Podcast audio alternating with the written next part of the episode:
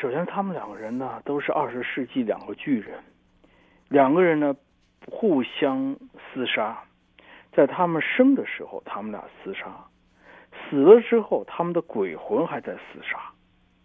你为什么这样说呢？为什么说鬼魂还在厮杀？因为蒋介石在台湾的位置在往下降，而蒋介石的声誉呢在大陆往上涨。因为在大陆来说，对于大陆来说，他无法回避蒋介石。蒋介石是一个无法回避的人物，而且现在。蒋介石是一个把两岸连接起来的不可缺少的人。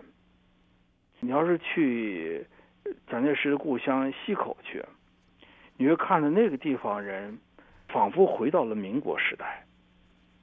那里面有大量的蒋粉，叫现在叫蒋粉了，蒋介石的崇拜者，都是 volunteers 志愿者，谁都不知道从这哪来的，都穿的民国时代的服装，一天天的站着呢。我两年前去，两年半前去那的时候，我走突然间把我吓一跳。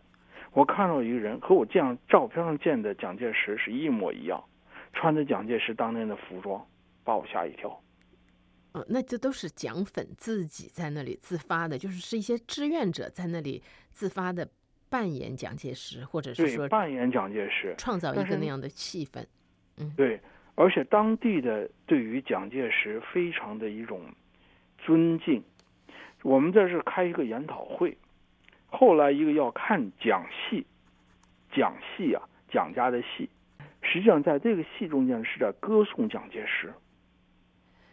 而几年前的时候呢，一三年的时候，在重庆开个会，那是和哈佛大学、社中国社会科学院、哈佛大学等等几个大学，由重庆市委宣传部办的。办了之后呢，我就问他当年市委宣传部部长，我说你们这办的真好啊。他说对我们是陪都文文化，重庆和几个大的直辖市相比，没有特别的呃东西，都有独特的，独特的就是抗战时期是陪都，所以呢我们就是陪都文化，那么一切就是陪都时代的就出来了。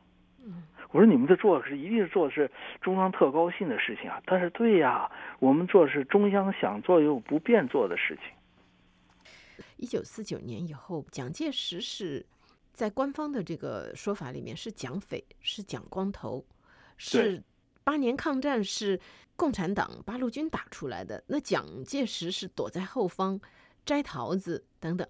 那你现在说的这个他的声誉在大陆恢复，那么这些史实怎么办呢？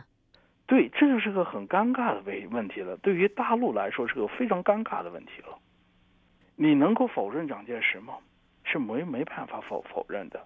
他在抗战中间的贡献，一个就是谁是领导者？那不是共产党呀，共产党没有能力领导，是蒋介石。蒋介石在各抗战中的位置。你怎么放他？怎么解释？这个呢？对于国民党方面，其实也是一个困难。在八十年代的时候，有两个美国学者在研究革革命战争的时候，就发现了个问题。他是在革命战争中间呢，是一个胜利者的一方，想方设法把自己的胜利把它神话化。那么失败者呢？因为呢，他受到了失败，这个羞辱太大了，他想方设法，他把它掩盖过去，不让大家忘了他。这件事情呢，就正正好讲发生在了毛泽东和蒋介石身上。毛泽东包括北京方面想方设法要被中国共产党的胜利把它神话化，而蒋介石和国民党这些败退到台湾人员呢，要想方设法把这些事情给他忘掉。这就是说，蒋介石和毛泽东的一个非常有意思的事情。大陆无法回避蒋回避蒋介石，而台湾方面呢，也无法回避蒋介石到底是在大陆怎么输的。嗯，这个是一个对于国民党方面来说是一个尴尬，就是他到底不管怎么说，是蒋介石丢掉了大陆，失去了。对，嗯，我特别让我惊讶的是呢。我在两千一二年的时候，我和这个台湾的一个很高级的一个军事史学家在一起，他是原来是国民党国军的国防部史政局的很高级人，我们在一块一块学术研究很长时间。我发现呢，他对于呃国军在国共内战的时候到底怎么输的，几乎一无所知。他是非常高的一个级别的人，我就问他：“你们不讲啊？”他不讲。而这位这位先生呢，对于拿破仑战争呢了如指掌。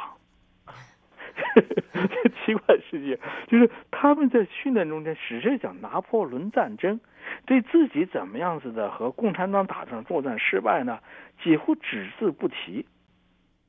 这是他们很在国军方面非常尴尬的事情。而而在这个方面呢，北京这方、大陆这方面呢，两千一五年纪念抗战胜利七十周年呃阅兵的时候，把国军、共军的老兵都放在一块游游行，但是呢就没有办法讲说你把几个国军的拿出来，你拿出来的这些抗战的部队，说山东军区啊，你打的仗能和国军的相比吗？没法比的，这是非常尴尬的事情。